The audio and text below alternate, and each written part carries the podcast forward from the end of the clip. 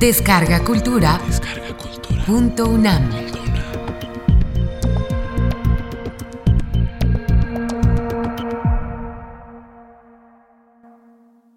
Fernando del Paso. Amores y desamores del virtuoso caballero. Conferencia realizada durante el mes de noviembre de 1997 en el Colegio Nacional.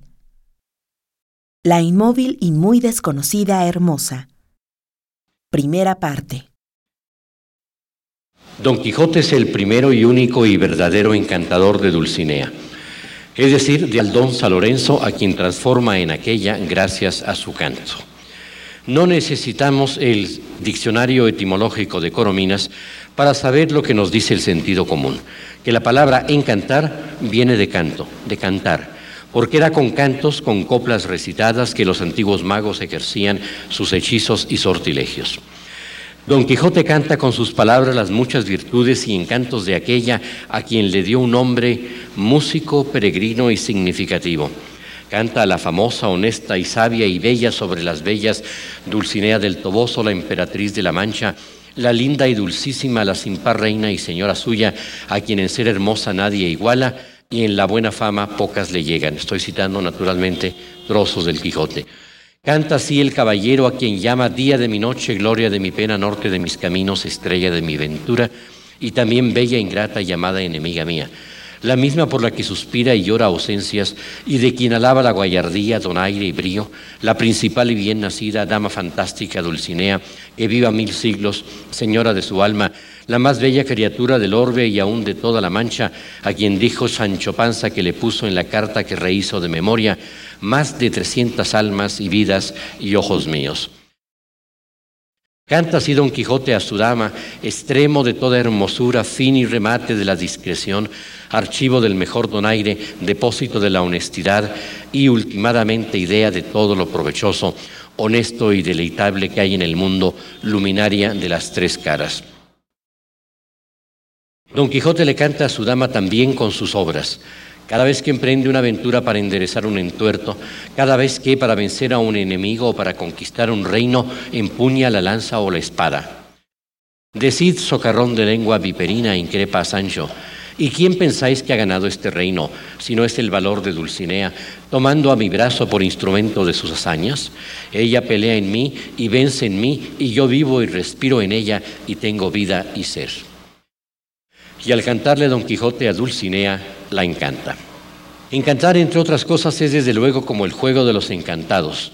La víctima del encanto queda inmóvil, paralizada como la bella durmiente del bosque, en espera de aquella persona destinada a desencantarla si es que ésta se presenta alguna vez. En este sentido resulta válida, pienso, la comparación de las damas por las cuales sufren de amores Don Quijote y todos los otros caballeros que en el mundo han sido con la Virgen pero no necesariamente con la Virgen María, la Madre de Cristo, que figura en los Evangelios, en particular en los apócrifos, como veremos, y que era una Virgen dinámica, por así decirlo, sino con las otras vírgenes de las cuales, si no hay once mil, sí varias decenas y quizás cientos, inmóviles todas, encantadas. Vamos por partes. En el espléndido libro Nuestra Señora de Lucifer, los misterios del culto a la Madre de Dios, Juan G. Atienza nos cuenta el nacimiento del culto mariano o mariolatría y de cómo éste se impuso a lo largo del tiempo, muy a pesar de las autoridades eclesiásticas. En el año 431 el concilio de Efeso proclama el dogma de la virginidad de María, nos dice Atienza, pero al proclamarlo como al proclamar alrededor del año 1000 el dogma que la liberaba del pecado original, se daba el primer paso no propuesto para la recuperación popular de ese riquísimo panteón de diosas madres. Fue un regreso a aquella humanidad de la prehistoria que había sacralizado la vida, comillas, a través del principio que la engendraba, lo femenino en todas sus facetas. Un poco más tarde, en el siglo VI, se comenzó a conmemorar en Jerusalén la fecha de la dormición o tránsito de la Virgen si bien el auténtico culto mariano, nos dice Atienza, estalla masivamente a fines del siglo XI, se expande en el XII y el XIII y se consolida a partir del siglo XIV. Nace pues en coincidencia con las cruzadas y la reforma cistercense. Este culto surgió de manera espontánea en los pueblos y de los pueblos y nada o poco pudo hacer la Iglesia para atajarlo. Acabó por asumirlo e incluso se apoyó en él en su lucha feroz contra las sectas heréticas de los cátaros que, incluidos los albigenses, desaparecieron del mapa de Europa hacia fines del siglo XV. Esto significó la introducción del elemento sagrado femenino que la ortodoxia paulina, o sea, la derivada de San Pablo, jamás habría aceptado. Instalada ya en su trono, la Virgen es inamovible. La adoración que despierta desborda con creces el culto de hiperdulía, tal como fue definido por San Epifanio, es decir, una veneración mayor que la que se debe a los santos, pero que no debe alcanzar los límites de aquella que solo se debe a la Santísima Trinidad, de la cual nunca desde luego formará parte. La Virgen se transformó en una diosa, en la gran madre añorada por la religiosidad más profunda, dice Atienza, agazapada en el inconsciente colectivo de la humanidad. Y con esto la misoginia del Antiguo Testamento quedó, aunque nada más en parte, superada. Dice Atienza, la religión hebrea, desde Moisés al menos, fue con toda probabilidad una de las que con mayor ahínco estableció la marginación de la mujer a la hora de figurar en las tareas decisorias de la familia y la sociedad. También la misoginia del Nuevo Testamento, representada sobre todo por San Pablo.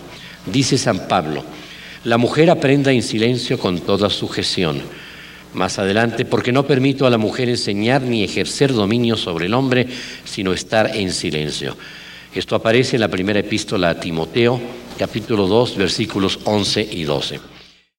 Esta consolidación de la mariolatría se llevó a cabo a pesar de que en el libro de los Hechos de los Apóstoles solo en una ocasión aparece María, que es totalmente ignorada en los libros siguientes, que son los de las epístolas de los apóstoles las numerosas que escribió San Pablo a los romanos, corintios, gálatas, efesios, colosenses, hebreos, etcétera, así como a Timoteo, Tito, Filemón, etcétera. Y las escritas por Santiago y los apóstoles San Pedro, San Juan y San Judas, 21 epístolas en total en las cuales nunca aparece el nombre de María, la Madre de Dios. Por otra parte, en los cuatro evangelios también se le pone poca o ninguna atención. San Mateo apenas si se refiere a ella después de la anunciación y la huida a Egipto, y cuando lo hace grave inconveniente es para hablar también de los hermanos de Cristo sin mencionar su nombre, María. Hermanos, por cierto, a los que se refieren también San Lucas y San Juan. San Marcos jamás habla de ella en todo su evangelio. San Juan es por demás parco. En su escrito aparece la Virgen en las bodas de Caná y después hasta el Calvario, pero en ninguna de las dos ocasiones se la llama por su nombre. Es más, ni siquiera se permite sospechar la posible presencia de María en el descubrimiento de la resurrección vivido exclusivamente por María Magdalena. Se destaca como una excepción a San Lucas. Atienza nos recuerda que en su Evangelio es ya nombrada como Virgen y se dice que el Espíritu Santo vendría sobre ella y el poder del Altísimo la cubriría con su sombra. Lucas 1.35. En el capítulo siguiente es cuando María de visita en la casa de su prima Santa Isabel entona el bello cántico que se conoce como el Magnificat. Después Atienza nos señala un fenómeno de importancia capital a propósito de los llamados evangelios apócrifos.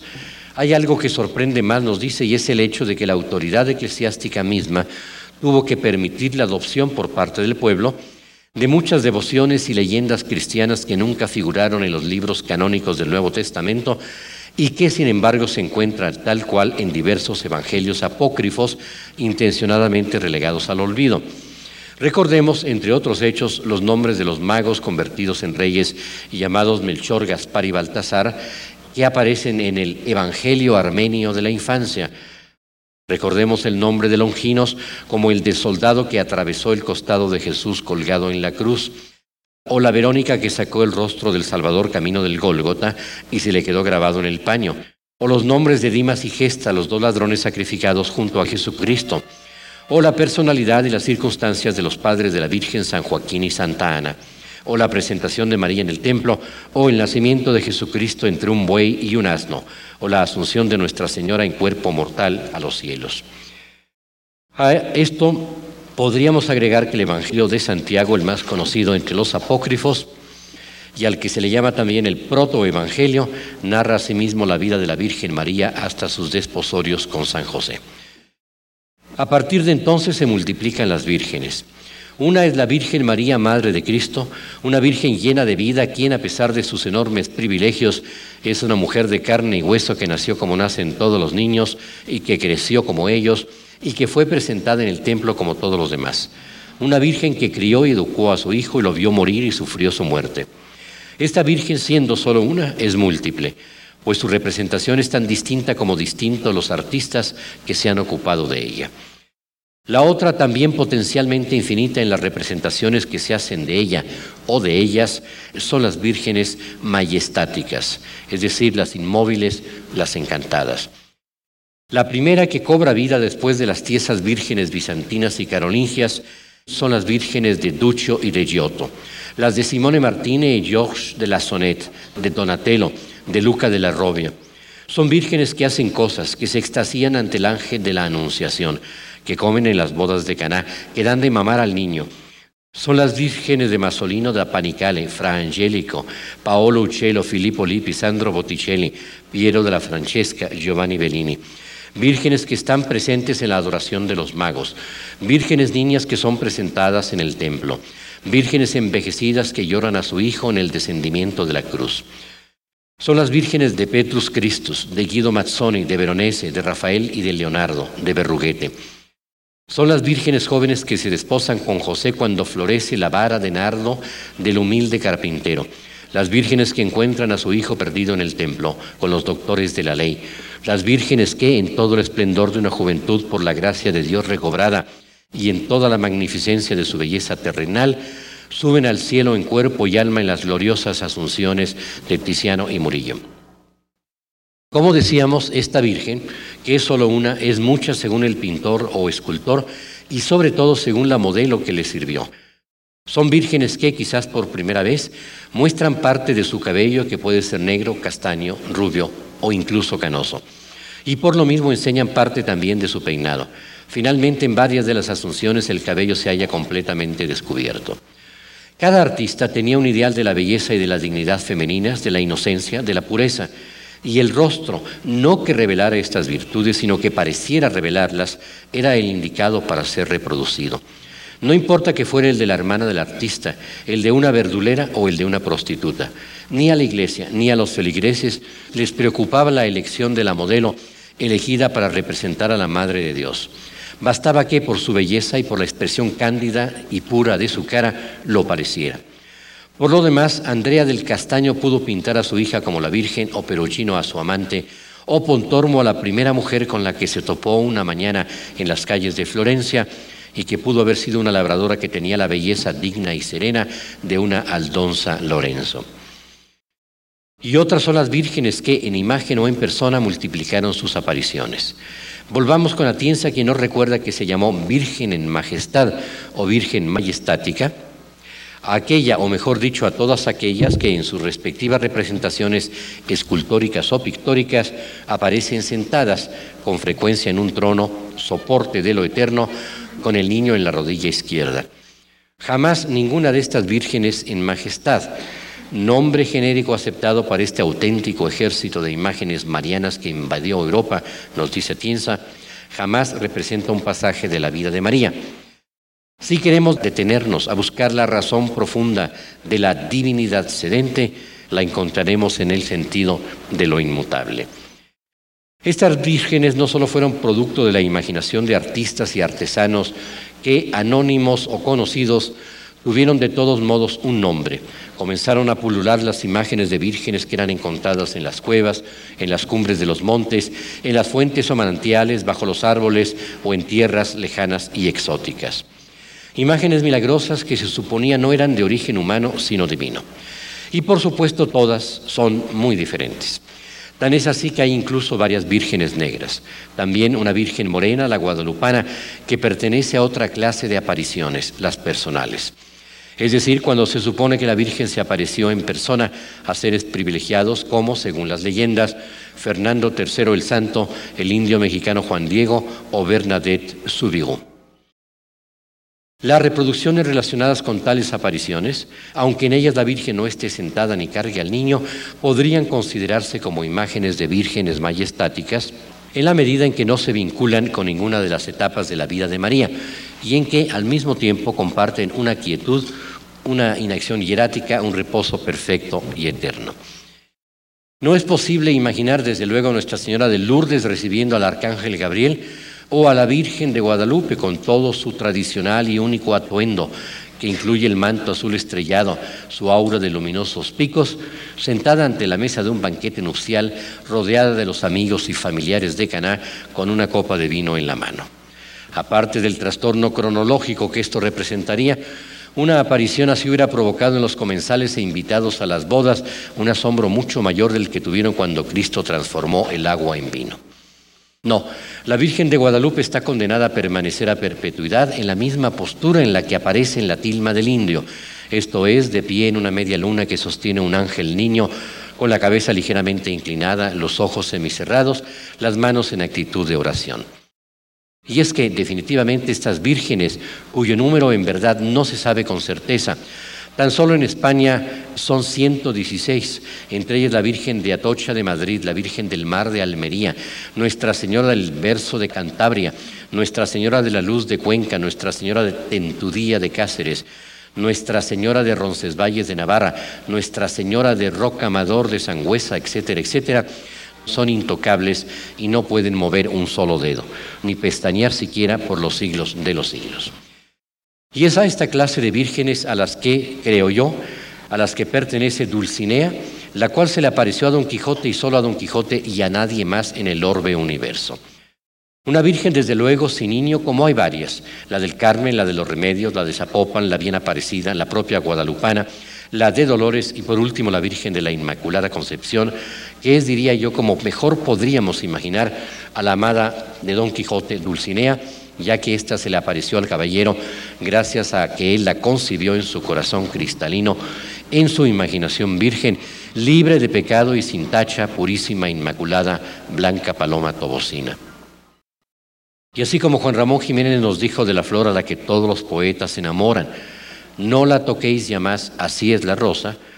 Lo mismo habría que decir de Dulcinea, porque si la tocamos pierde su sacra inmovilidad, su excelsa estagnación y se desencanta para al instante sufrir otro encanto, el de la transformación brutal en otro ser muy alejado de su diamantina imaginaria existencia.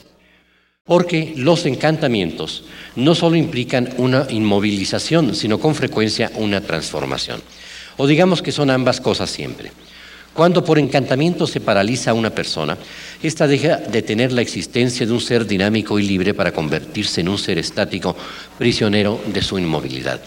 Y cuando por encantamiento uno se transforma, digamos, en un ave o en un árbol, su alma, sus acciones, sus deseos, sus palabras, todo esto y con ello su fuerza vital y hasta el sentido de su vida, todo queda suspendido, paralizado dentro de una especie de cárcel de la que no es posible escaparse sino por medio de otro encantamiento, es decir, de otra transformación que lo devuelva uno a su estado original, su estado primo, como se lo define en el Quijote. Había también encantamientos, como recordarán sin duda los lectores, que implicaban una profunda transformación interior y entre los cuales se contaban, además de las flechas invisibles de Cupido, los brebajes amorosos como aquel que preparó la madre de Iseo o de Isolda, para su yerno Mares, rey de Cornualles, y que fue bebida por Tristán con los resultados bellísimos pero catastróficos que todos conocemos. Clemencín, en sus notas al Quijote, nos recuerda los dos vasos de agua encantada que en la Diana de Montemayor la sabia Felicia dio a beber a tres de los personajes. Con el agua del primer vaso, Sireno se libró de los amores de Diana. Con el contenido del segundo, Silvano y Selvagia se enamoraron mutuamente. Por otra parte, el mismo comentarista menciona varios objetos que protegían contra los encantamientos. Entre los más frecuentes se encontraban las espadas, como las de los dos amadices, la de Esplandián, la de Lisuarte y la de Belianís. Se las conocía como espadas fadadas o hadadas. Había también libros y brazaletes y anillos como el que le dio Clariana a Floristán o el que le entregó el sabio Lirgandeo al caballero del Febo. Una de las sortijas más conocidas entre aquellas que protegían contra los encantamientos o los deshacían fue la que el rey Agramante dio a Brunelo, usada por este y otros personajes de Orlando Furioso, de Ariosto, y que tenía la virtud de hacer invisible a quien la usaba. Tema común de varios cuentos de hadas. Nunca, desde luego, fue poseedor Don Quijote de uno de estos objetos, es decir, nunca se imaginó tenerlos, gracias una vez más a la inteligencia de Cervantes, puesto que, a pesar de toda la fe que el caballero hubiera podido tener en ellos, creo que no lo hubieran funcionado jamás. Son muchas las clases de transformaciones posibles y los motivos. Las hay en todas las mitologías, si bien la más conocida para nosotros, por supuesto, son las de la mitología griega que narra en su delicioso libro Las Metamorfosis Publio Ovidio Nasón y que encontramos también en el ensayo de un diccionario mitológico universal de Federico Sainz de Robles. En el Quijote aparece otro personaje mitológico capaz tanto de encantar a sus prójimos como a sí mismo. El mago Merlín, hijo del diablo, a quien Don Quijote equivocadamente le atribuye origen francés. Es decir, quien se muestra en las páginas del libro de Cervantes no es el verdadero Merlín, sino uno de los servidores de los duques disfrazado como una de las encarnaciones del mago, o quizás deberíamos decir como una desencarnación, la muerte, y quien se encarga de recetar los azotes destinados a escocer, amargar y enfadar, como dice Cervantes, a Sancho. Don Quijote, al igual que Merlín, puede autoencantarse y encantar a los demás. Pero estas artes encantorias no gozan siempre de pareja fortuna. Como encantador de sí mismo, su triunfo es total. Como encantador del Dulcinea deja mucho que desear, si bien una parte de su fracaso en este terreno la comparte desde luego con su autor. Aunque quizás fracaso no es la palabra adecuada ya que la confusión permanente que se crea en el libro sobre la persona de Aldonza Dulcinea, si bien puede suscitar serias dudas sobre su estado de gracia o de desgracia, no provoca en cambio nunca el desencanto de los lectores, que son las primeras e inmóviles encantadas víctimas de la fascinación que sobre ellas ejerce el mago supremo Miguel de Cervantes.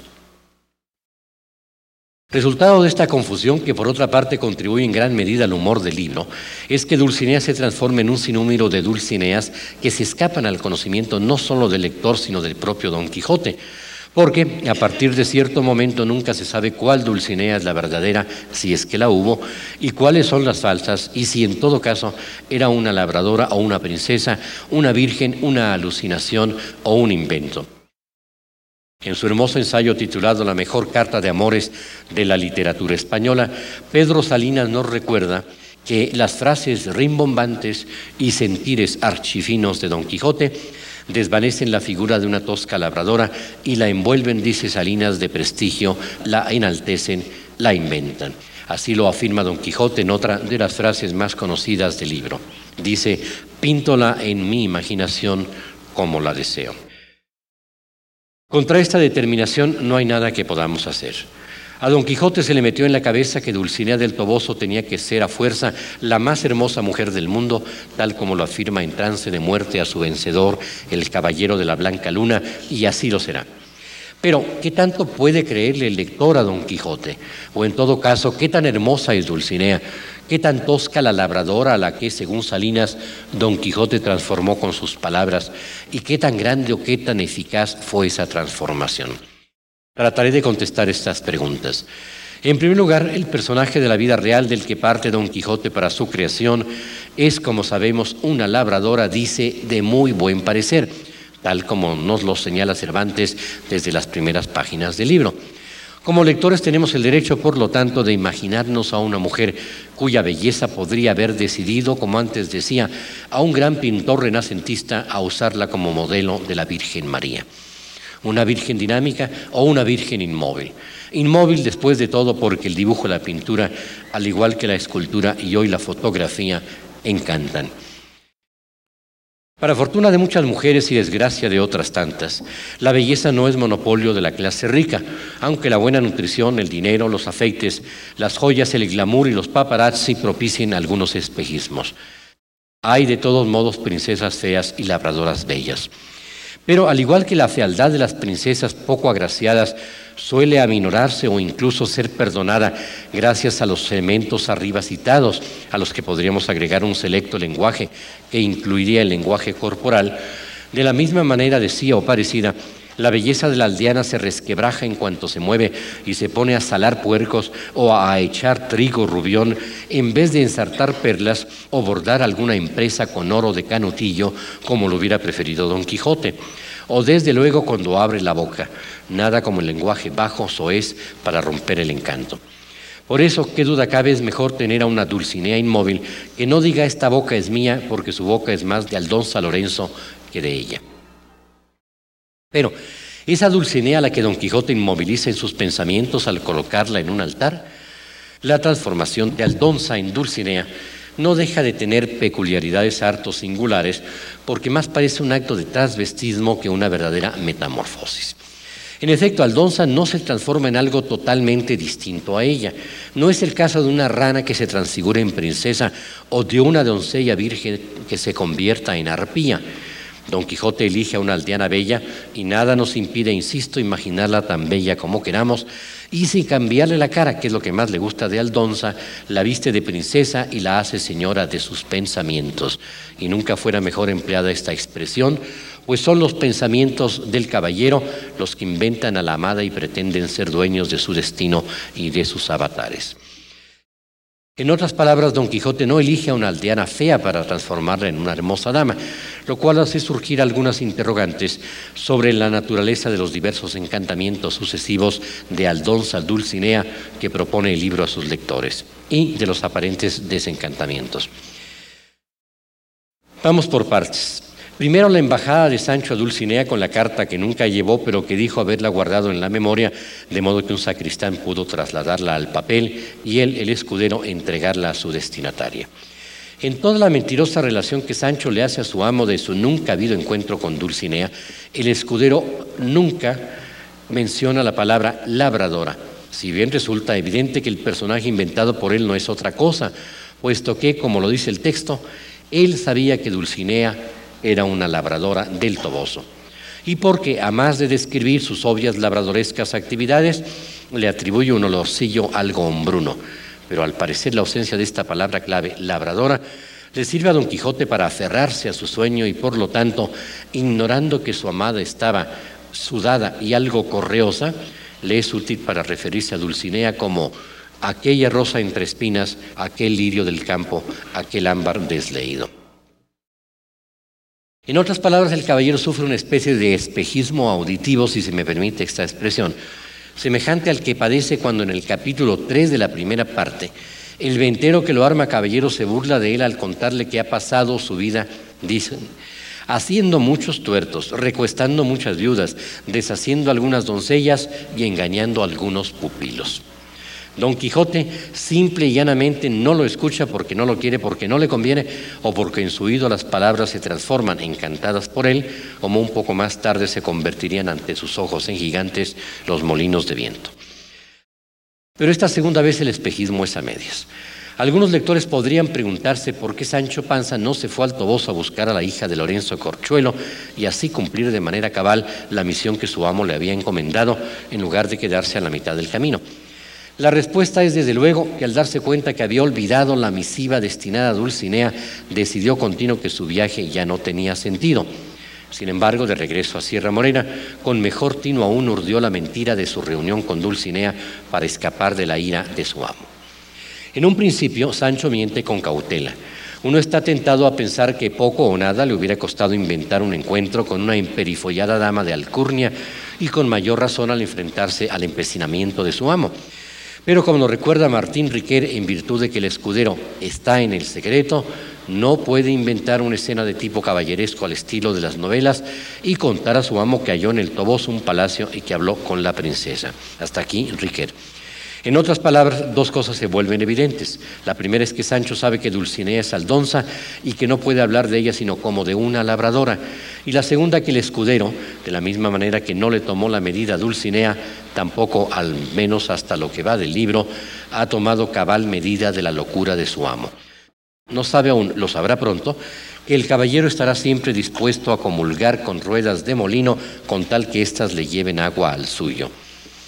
Sancho, pues, desencanta a Dulcinea al bajarla del nicho en que la tiene Don Quijote y Dulcinea se transforma en sí misma, vuelve a su estado primo.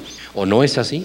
No del todo, ya que Sancho, sin embargo, no alcanza en realidad ni en la irrealidad a bajar por completo a Dulcinea de esa su muy alta posición, puesto que Don Quijote no lo permite gracias a una estira y afloja que le otorga a todo el diálogo una deliciosa comicidad y que nos deja Dulcinea suspendida entre el estado labradoril y el principesco, o lo que es lo mismo entre el cielo y la tierra, al menos en la mente de Don Quijote.